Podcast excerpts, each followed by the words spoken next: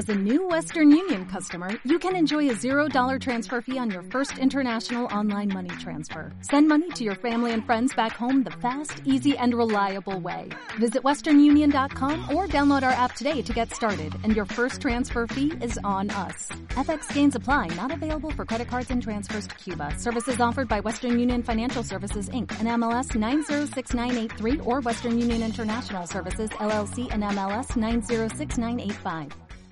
Bien, quiero compartir con ustedes una palabra que el Señor puso en mi corazón que he titulado Si no te nace, no lo hagas.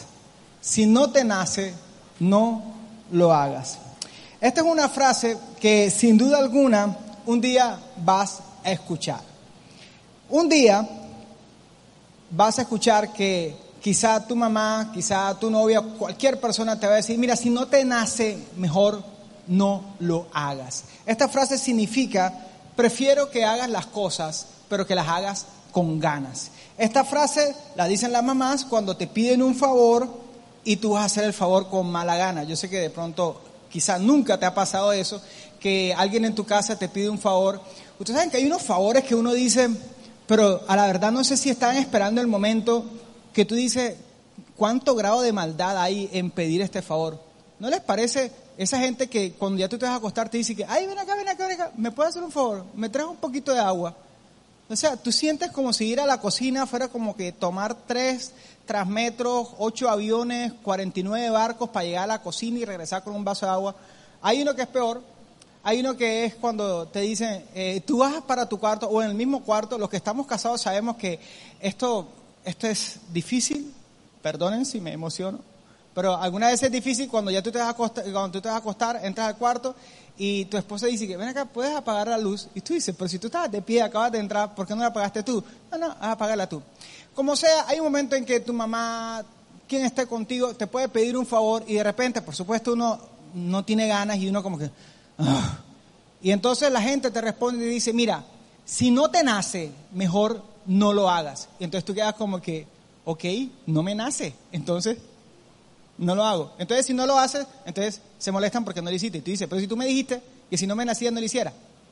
Es la frase que le dicen las novias a los novios cuando el novio no es detallista. Por cierto, los novios tienen que ser detallistas. El novio tiene que ser detallista. El novio tiene, bueno, y las novias también tienen que ser detallistas, tienen que tener esa capacidad de, de ser tiernos, de, no estoy hablando simplemente de- de dar una pulsera Pandora o algo por estilo, algo así humilde que se da todos los días.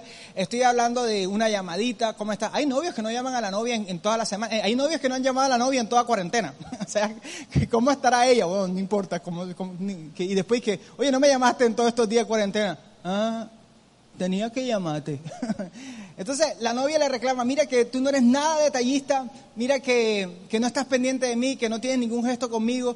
Entonces el novio corre como que, bueno, ¿ahora qué hago? Y entonces dice, ¿sabes qué? ¿Sabes qué? Mira, si no te nace, si no te nace, no lo hagas. Y algunas veces, eh, espero que nunca digas esta frase, eh, cuando tú dices esa frase, estás sentenciando a la persona a que su capacidad en la vida está limitada a sus ganas. Entonces, si tú no tienes ganas, no hagas nada. Y bueno, los que ya tenemos unos añitos sabemos que eh, esto solamente eh, cabe en la mente de un niño o de un muchacho caprichoso, pero a la medida que pasa el tiempo tú sabes que te va a tocar hacer muchas cosas aunque no tengas nada, pero nada, pero nada de ganas. Esta frase, si no te nace, no la hagas, es una frase que nunca escucharás de parte de Dios. Nunca Dios te va a decir, si no te nace, hijo mío, no lo hagas. Jamás tú vas a orar y se va a abrir el cielo, vas a escuchar el canto de los ángeles, ¡ah! y Dios diciéndote, si no lo, si no te nace, no lo hagas. ¿Sabes por qué?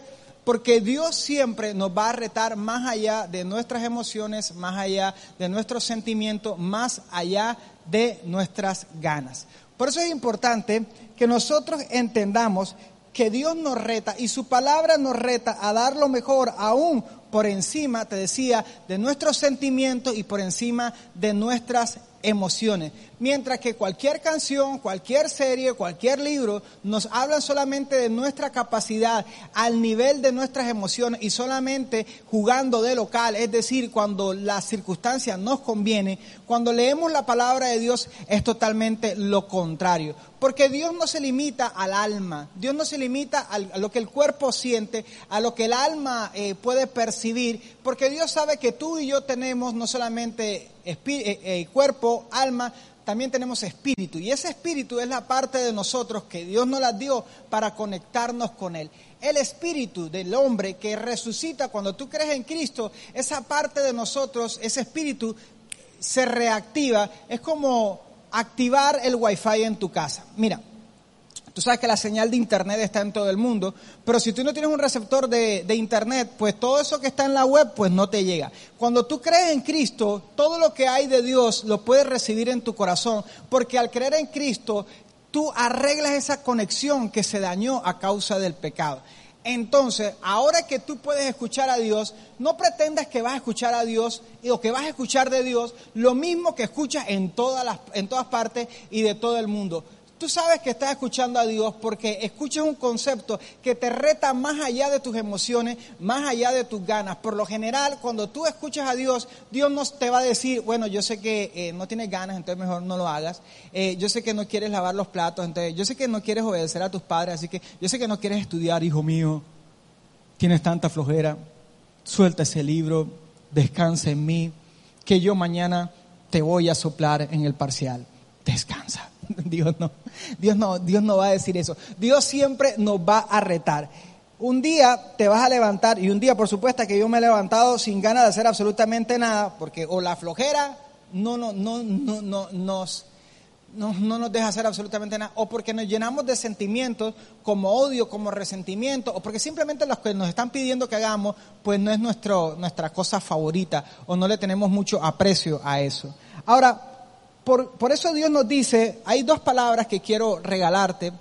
Y la primera es la que está en Filipenses 4:13 que dice, todo lo puedo en Cristo que me fortalece. Todo lo puedo en Cristo que me fortalece. Es decir, sí puedes ir más allá y yo sí puedo ir más allá de nuestras fuerzas.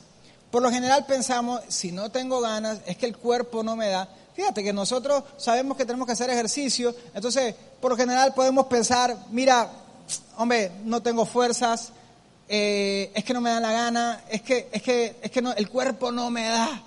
Y sabes que tienes que hacer algo bueno, pero es que el cuerpo no me da. Y terminamos haciéndole casi un altar a esa excusa y diciendo, es que mira, no, no puedo, no puedo, no puedo. Pero la Biblia dice, todo lo puedo en Cristo que me fortalece. Es decir, que en Cristo se rompen todas las excusas. La Biblia dice, diga el débil, fuerte soy. Es decir, y la Biblia dice que Dios se perfecciona en nuestra debilidad. Hay muchas promesas, hay muchas palabras donde Dios nos dice que si nosotros nos conectamos con Él, Él nos va a dar fuerza. En Isaías dice que Él da fuerza al cansado. Él multiplica la fuerza al que no tiene ningunas. Es decir, que Dios está esperando que nosotros dejemos de creer que hay cosas, eh, que las ganas son las que determinan nuestra capacidad en la vida. Tú puedes ir más allá de tu fuerza, Tú puedes ir más allá de tu capacidad natural, solamente que te concentres en el Señor y que le pides, Señor, ayúdame a hacer esta palabra realidad en mi vida. Se tiene que acabar eso de que yo no puedo estudiar, es que si me ponen a leer yo me quedo dormido, porque hay gente que no se ha dado cuenta que tiene fuerzas para lo que no conviene, pero para lo que conviene se debilitan totalmente. Eso no tiene otro nombre sino flojera. Y tú tienes que reprender la flojera de tu vida. Tú tienes que amar el trabajo y amar eh, eh, la responsabilidad. tú tienes que amar el acostarte sabiendo que fue un día productivo. Tú no puedes ser una persona que ama estar dormido todo el tiempo y que pasen las horas y que pasen las horas y tú decir, no he producido absolutamente nada. Ahí está como que bueno, qué bueno, mientras más me dejen dormir, mejor. He pasado todo el día ahí tirado. Pues la palabra dice, si la palabra dice, todo lo puede en Cristo que me fortalece, es Dios diciendo, mira, tú puedes vencer esa excusa de que no tienes fuerza, es que no te dan ganas. Ahora, también otra palabra que te quiero regalar es cuando en Mateo capítulo 2, capítulo 22, versículo 39 dice, ama a tu prójimo como a ti mismo. Y esto nos habla que también Dios nos recuerda que sí podemos ir más allá de nuestras emociones, de nuestros sentimientos. Hay unas cosas que quizás no estás haciendo porque te dan flojera, pero hay otras cosas que no estás haciendo porque significa darle la razón a otra persona porque significa que tendrías que perdonar a esa persona que te ofendió, o porque simplemente le has cogido rasquiñita a tu mamá, le has cogido rasquiñita a tus hermanos, eh, al profesor, al compañero de trabajo, al compañero en la universidad, en el colegio, entonces has permitido que el odio te limite y casi que sea una kriptonita. Entonces tú prefieres quedarte de brazos cruzados y decir, yo no voy a hacer absolutamente nada simple y llanamente porque yo no soporto a esa persona. Pero fíjense que la Biblia dice, ama a tu prójimo, es decir, que Dios nos dice que sí podemos nosotros, a pesar de que no todo el mundo nos trate bien, a pesar de que no entendamos todas las cosas, a pesar de que no todas las relaciones sean perfectas, nosotros sí podemos decidir amar a nuestro prójimo y en consecuencia nosotros podemos ir más allá de nuestras ganas. ¿Qué te está diciendo Dios ahora mismo? No dejes que las ganas limiten tu potencial. No creas en esa frase de que si no te nace, entonces mejor no lo hagas. Hoy Dios te dice, hay cosas que no te van a nacer, pero Dios te dice, tienes que hacerlas. Hoy Dios te dice, yo sé que hay cosas que te dan flojera, pero Dios dice, levántate, resplandece, mira, levántate, sacúdete de la cama, sacúdete de esa flojera, levántate y hacer lo que tú sabes que tienes que hacer. Dios hoy nos está diciendo, yo sé que hay cosas que no quieres hacer porque hay gente ahí que no te cae bien, porque hay gente ahí que te ha ofendido, pero Dios te dice, a pesar de eso, quiero que vayas por encima de tus ganas y que dejes esa excusa de que es que no me nace. Yo mejor voy a esperar que me nazca. Yo voy a esperar tener ganas. Dios dice, ¿sabes? Que deja las ganas a un lado y camina por encima de tus sentimientos, camina por encima de tus emociones. Ahora, alguien quizá se estará preguntando y me dirá, mire pastor, ¿Cómo hago que eso funcione? Porque eso suena bien bonito, pero ¿cómo paso a la práctica con esos principios? ¿Será que tengo que simplemente repetir y repetir y repetir el versículo bíblico? Todo lo puede escrito, todo lo puede escrito, todo lo puede escrito, eh, ama tu prójimo. cómo nosotros aplicamos eso? Mira, ¿cómo ir más allá de nuestras ganas? Número uno, agéndate. Agéndate para eso que tú sabes que tienes que hacer, que es tu responsabilidad. La Biblia dice, bueno les al joven llevar el yugo desde su juventud. Bueno les al joven que desde su juventud, mire, tome responsabilidad. Mientras más rápido siembras la semilla, más rápido vas a ver crecer el, el árbol, más rápido vas a ver el fruto de lo que sembraste mientras más te demoras en ser responsable, más te vas a demorar en disfrutar aquello que tú mismo dices que quieres. Mira, lo bueno no aparece, lo bueno se trabaja. No puedes esperar que la vida, que las cosas buenas, que la bendición de Dios te caiga por simplemente hiciste un tiempo a solas con Dios porque te conectaste con Misión Expresión. Amén, aleluya. Hay cosas que no se van a resolver porque estés conectado a esta transmisión. Hay cosas que tú tienes que empezar a hacer y, y tomar responsabilidad tú. Eso es de verdad crecer. Hay unos que dicen, yo me quiero independizar, salir de mi casa y vivir solo. Sí, mira, tú no creces porque vives solo, tú creces porque tú empiezas a ser responsable aún con lo poco que tienes. Si no eres fiel en lo poco, ¿por qué le pides a Dios más? Si no puedes con 10 pesos, ¿por qué le pides a Dios 100 pesos? Si no puedes tener cuidado de tu propia sexualidad, ¿por qué quieres tener la sexualidad de otra persona? Si no puedes con tu propia responsabilidad de estudio, ¿por qué quieres tener más responsabilidad? La solución no es tener más responsabilidad, la solución o la respuesta a lo que tú necesitas es ser fiel en eso, aunque hoy sea poco, que Dios te ha dado. Tu cuarto, tu cuerpo, tu tiempo, tu estudio, tu trabajo, eso que hoy es pequeño, tu responsabilidad no es cuánto puedo soñar que puedo alcanzar, es multiplicar lo que Dios te ha dado. Y para eso, mis amigos, para ir más allá de, la, de las ganas hay que agendarse. Mire, que esto funciona así y es bien práctico. Si tú mañana dices, me voy a levantar a hacer ejercicio, y no colocas la alarma, va a ser muy difícil que te levantes. Tienes que poner la alarma. Y no solamente colocar la alarma. Antes de, coloca la alarma, pero antes también tienes que preparar la ropa para hacer ejercicio. Cuando tú haces ese ejercicio el día antes, ya tú le empiezas a mandar un mensaje a tu corazón, a tu alma, mañana vamos a hacer esto. Y empiezas tú, tu cuerpo, tú, mira, estos son los tenis, esta es la pantaloneta, esta es la camisa, esto es lo que voy a hacer, voy a conectarme a esta transmisión, voy a salir a trotar, voy a hacer esto. Y empieza tu mente a acercarse al concepto y esa flojera empieza a irse. ¿Qué va a pasar cuando al día siguiente suene la alarma? Tú vas a saber, hay un propósito. Y te vas a levantar. Y vas a tener más cerca el alcanzar ese propósito. Por eso es que algunas veces tú tienes muchas cosas en la mente, pero no las alcanzas, porque tú estás pretendiendo que de una manera mágica las ganas surgen. Las ganas no surgen, las ganas se trabajan. Mira, hay un concepto que nosotros nos han vendido que uno se enamora mágicamente. Uno no se enamora mágicamente, uno se enamora de quien se acerca. Tú no te enamoras de alguien que está en, no sé, en Mongolia porque no conoces a nadie en Mongolia. No creo que ninguno, o bueno, a menos que conozcan a alguien en Mongolia, no creo que ninguno diga, ¿sabe qué, pastor? Yo tengo una traga, pero que sabe que mi crush está en Mongolia. Sí, está en Mongolia. ¿Y cómo es que está tu crush en Mongolia? ¿Cómo, ¿Cómo, va a estar? Si tú no la conoces, si no te acercas, pues fíjate que las ganas no surgen.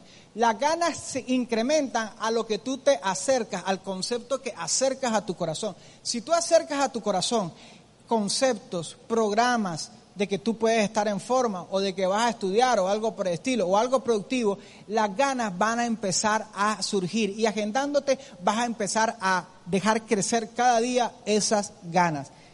Otra, otra cosa que hacer para ir más allá de tus ganas, perdona. Algunos no se han dado cuenta que han hecho del odio su kriptonita. Odio a mi mamá, entonces no hago nada en la casa. Prefiero tirar la puerta, ponerme mis audífonos, encerrarme, me importa mi casa, que ella haga con su vida lo que le da la gana. ¿No te has dado cuenta que has hecho del odio tu kriptonita, te debilita y te roba el potencial? Sí es verdad que hay gente con la que tenemos problemas y, tienes que madurar, ¿ah? tienes que saber que es normal que tú tengas conflictos con las demás personas, pero no dejar que el odio te robe dar lo mejor. No dejes que el odio, el resentimiento te, te, debilite a tal punto que tú mismo te vayas cerrando puertas de oportunidades en tu casa, trabajo, universidad, donde quiera que vayas. Por eso perdonar es lo más sabio, porque el que perdona no se detiene, el que perdona siempre da lo mejor. ¿Cómo sabe, dice alguien, cómo sé yo que he perdonado? Porque das lo mejor siempre. Cuando, ¿Cómo sabemos nosotros que Dios nos perdonó? Porque no nos mandó una calcomanía desde el cielo, no nos mandó un sticker, no nos mandó un trululú no nos mandó cualquier cosa, nos mandó lo, mejor que tenía, nos mandó a Jesucristo. Jesucristo es la ofrenda perfecta por nuestros pecados. No mandó cualquier cosa, mandó lo mejor. Si tú no puedes dar lo mejor, es porque tú no has perdonado. Entonces, fíjate, ¿cómo, ¿cómo tú vas a tener ganas de hacer algo si tú mismo te has puesto un ancla de odio y de resentimiento? Ahora, el odio es algo que hoy es chiquitico, pero se va extendiendo en todas las áreas de nuestra vida y te va paralizando. Miren, hay unos que no se han dado cuenta, pero el odio que tienen los ha paralizado en su casa.